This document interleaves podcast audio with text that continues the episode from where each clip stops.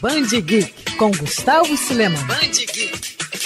Em 2019, a Marvel completou 80 anos. Hoje, uma gigante da indústria pop, com filmes milionários e gibis liderando o ranking de vendas nos Estados Unidos, a editora teve um início modesto em 1939. Na época, a Casa das Ideias tinha outro nome, Timely, e diferente da rival DC, logo em sua primeira publicação, a empresa trouxe dois de seus principais personagens, Tocha Humana e Namor, que estrearam em Marvel Comics número 1. Na considerada era de ouro dos quadrinhos, os anos 40, a Marvel apresentou ao mundo o Capitão América. Foi nessa época também que começaram a surgir surgir nomes importantes do grupo, como Joey Simon, Stan Lee e Jack Kirby. Porém, a década de 50 foi difícil. Já batizada de Atlas, a editora fracassou ao tentar ressuscitar seus super-heróis. Foi só com a iniciativa da DC de retomar o gênero no início dos anos 60 que a Marvel achou a fórmula do sucesso com um quarteto fantástico. Jack Kirby, Stan Lee e outros artistas começaram a criar personagens que hoje são considerados parte do imaginário de todo mundo. Quem não conhece o Hulk ou os X-Men? A quase falência na década de 90, a retomada com desenhos e filmes de sucesso e a compra pela Disney. A estrada que levou a Casa das Ideias até a glória foi recheada de altos e baixos, mas o mais importante agora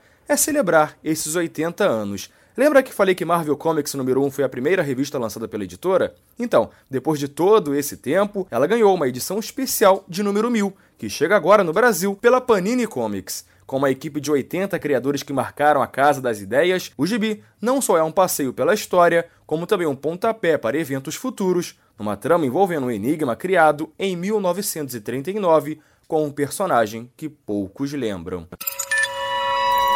Quer ouvir essa coluna novamente? É só procurar nas plataformas de streaming de áudio. Conheça mais dos podcasts da Band News FM Rio.